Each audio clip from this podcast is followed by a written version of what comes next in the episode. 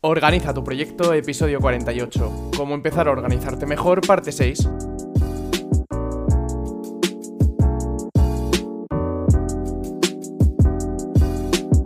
Bienvenidos a un nuevo episodio de Organiza tu proyecto, el podcast en el que hablamos de gestión de proyectos, tecnología y todo lo relacionado con optimización de procesos. El episodio de hoy va a ser el último capítulo de la serie Cómo empezar a organizarte mejor. En ella hemos visto cómo me organizo yo, nos hemos conocido un poco más, hemos aclarado nuestras metas, gestionado nuestro tiempo y dinero, centralizado nuestra información y para acabar vamos a vigilar y gestionar correctamente nuestros riesgos para conseguir nuestras metas. Si te ha gustado esta serie y quieres que haga alguna más así, te invito a que escribas tus sugerencias en el grupo de Telegram. Se está creando una comunidad dentro muy interesante gracias a los que ya formáis parte. Tienes el link en la descripción de todos los episodios y entrevistas de este podcast. Y vamos ya a por el contenido del episodio de hoy. Y es que en este episodio veremos cómo la gestión de riesgos es esencial para alcanzar nuestros objetivos, independientemente de lo grandes o pequeños que sean. Y como uno de nuestros objetivos es organizarnos mejor, tendremos en cuenta los posibles riesgos que nos puedan hacer no conseguirlo. ¿Por qué es importante la gestión de riesgos? La gestión de riesgos es importante porque nos ayuda a identificar y evaluar los desafíos potenciales que podrían impedir que alcancemos nuestros objetivos. También nos ayuda a desarrollar un plan para abordar y superar esos desafíos de manera efectiva. ¿Cómo identificar riesgos? Pues hay varias formas de identificar riesgos. Una forma es hacer una lista de las cosas que podrían salir mal o podrían interrumpir nuestros planes.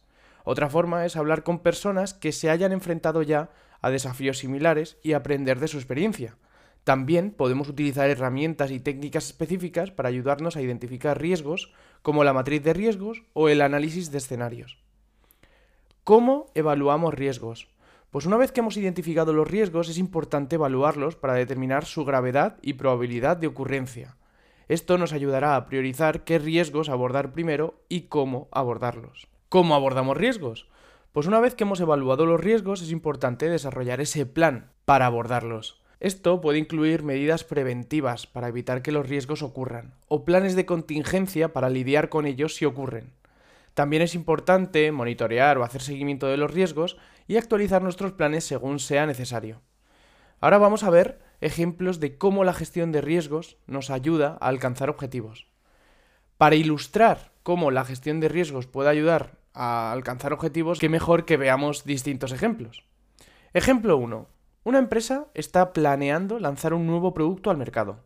A través de la gestión de riesgos, identifican que uno de los mayores desafíos es la competencia desarrollan un plan para abordar este riesgo, como hacer una investigación de mercado para identificar cómo diferenciar su producto de la competencia, y al implementar este plan son capaces de lanzar el producto con éxito. Ejemplo 2. Una persona está planeando un viaje de aventura. A través de la gestión de riesgos, identifica que uno de los mayores desafíos es el clima. Desarrolla un plan para abordar este riesgo, como investigar las condiciones climáticas del lugar y llevar ropa y equipo adecuados. Al implementar este plan, es capaz de disfrutar de ese viaje sin problemas. Ejemplo 3. Un equipo está trabajando en un proyecto importante con un plazo ajustado.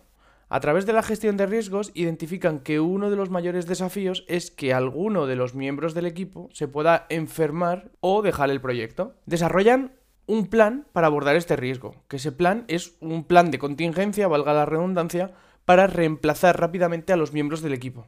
Al implementar este plan son capaces de completar el proyecto a tiempo. Como ves, la gestión de riesgos puede aplicar tanto en la vida personal como en la vida profesional. Y es algo súper útil en todas las facetas de nuestro día a día. Ahora vamos a hablar de herramientas y técnicas para gestionar riesgos. Existen varias de ellas que se pueden utilizar para gestionar riesgos eficazmente. Algunas de las mejores son 1. Matriz de riesgos. Esta herramienta es útil para identificar, evaluar y priorizar los riesgos.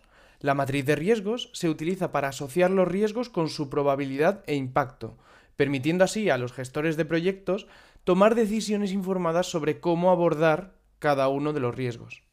2. Análisis de árbol de problemas. Este es un método para identificar las causas subyacentes de un riesgo y desarrollar un plan para abordarlo. El árbol de problemas se divide en diferentes niveles, comenzando con el riesgo en cuestión y trabajando hacia atrás para identificar las causas subyacentes. 3. Diagrama de Ishikawa o cola de pescado. Este es un método gráfico que vimos en el episodio 24 de este podcast para identificar las causas de un problema o riesgo. El diagrama utiliza la forma de cola de pescado o de espina de pescado para organizar las causas en categorías relacionadas. 4. Análisis de escenarios. Este es un método para evaluar los riesgos mediante la simulación de diferentes escenarios. El análisis de escenarios se utiliza para identificar los riesgos más probables y prepararse para ellos mediante la planificación de medidas preventivas y de contingencia. 5. Tablero de mando de riesgos. Esta es una herramienta para monitorear y supervisar los riesgos a lo largo del tiempo. El tablero de mando de riesgos se utiliza para recopilar datos sobre los riesgos y presentarlos de manera visual para facilitar la toma de decisiones. Y 6. Plan de contingencia. Esto básicamente es desarrollar un plan para gestionar y mitigar los riesgos en caso de que ocurran. El plan de contingencia se desarrolla como una medida preventiva y se actualiza regularmente para asegurar que sigue siendo efectivo. Como siempre te digo, yo te recomiendo herramientas para que te suenen y que luego elijas la que mejor se adapte a tu situación y tus gustos. Ahora vamos a ver consejos para mejorar en la gestión de riesgos. Estos cuatro consejos son súper fácil de implementar y muy sencillos. Consejo 1. Haz una lista de los riesgos y prioriza los más importantes. Consejo 2.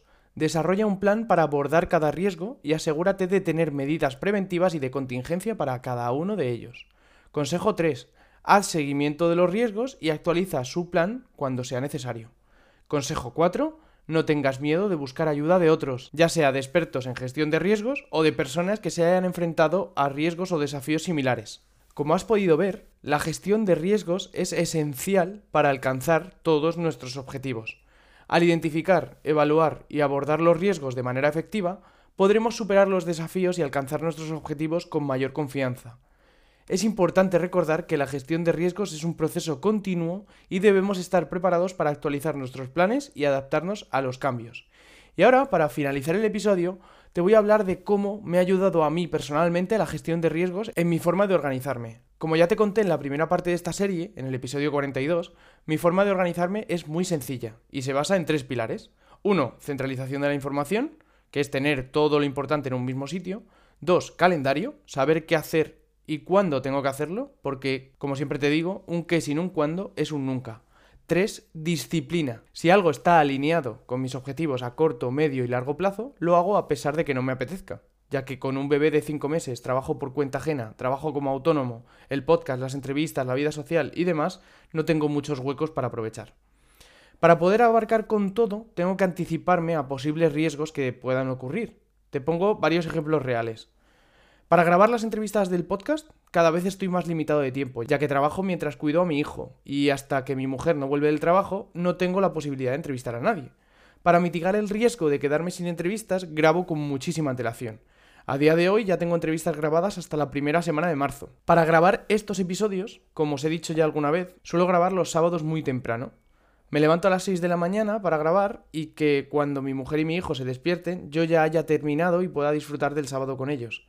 En este tipo de episodios no tengo buffer actualmente, los grabo el sábado de antes de publicarlos. Esto es un riesgo que tengo que mitigar lo antes posible, ya que si una semana me quedo sin voz o me pongo malo de la garganta, puede ser que no llegue a grabar a tiempo y falle esa semana. De momento no me ha pasado nunca y ha pasado mi boda, ha pasado el nacimiento de mi hijo y siempre he tenido buffer pero me tengo que anticipar y tengo que volver a construir ese buffer que he ido perdiendo poco a poco. Para hacer ejercicio, como no tengo mucho tiempo en la semana para poder ir al gimnasio, tengo material en casa que me ayuda a forzarme y hacer ejercicio pase lo que pase. Esto a mí me funciona y me ayuda a mitigar el riesgo de no moverme, ya que mis trabajos son muy sedentarios. Y para comer bien, la forma de organizarnos en mi casa con las comidas es la siguiente. Cocinamos el domingo todas las comidas para la semana, de lunes al viernes. Esto nos ayuda a despreocuparnos durante la semana y a mejorar nuestra alimentación, ya que si tenemos que improvisar, solemos tirar de opciones más insanas y rápidas de hacer. Para ello, diseñamos un menú el sábado, vamos a comprar lo necesario ese mismo día y el domingo por la mañana es nuestro día de cocina. Pues hasta aquí este último episodio de la serie, espero que te haya gustado mucho y sobre todo que te haya ayudado con tu organización a nivel personal y profesional. Agradecería muchísimo que me valoraras y me siguieras en la plataforma en la que me escuches. Y, por supuesto, te invito a formar parte del grupo de Telegram para que entre todos compartamos nuestro conocimiento. Gracias por seguir ahí una semana más. Muchísimas gracias por valorar con 5 estrellas y darme tu opinión sobre el podcast en la plataforma que lo escuches. Espero que te haya gustado y lo hayas disfrutado tanto como yo preparándolo. Estamos en contacto a través del link que os dejo en la descripción, de mi LinkedIn Javier Delgado Donoso, del grupo de Telegram oficial de Organiza tu Proyecto y de mi email javier.organizatuproyecto.com. Hasta el siguiente episodio.